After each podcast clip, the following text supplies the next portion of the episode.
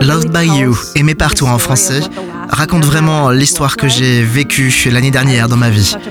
J'étais dans un tel état de burn-out créatif, je faisais face à beaucoup de dépression et d'anxiété, des expériences assez nouvelles pour moi. J'étais dans l'insécurité. Je me sentais très éloigné de ma foi et je savais que la chose la plus saine pour moi, c'était de prendre du temps pour me recueillir, méditer avec Dieu. Décider de faire ce pas en arrière a vraiment été une décision très difficile à prendre.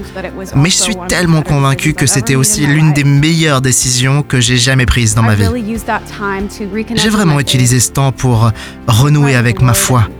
J'ai pris du temps avec Dieu et il en est sorti tellement de fruits. Mais je pense que plus que tout, cela en est venu à parler à mon identité. J'ai appris à dire la vérité sur moi-même dans ces moments de peur et de doute.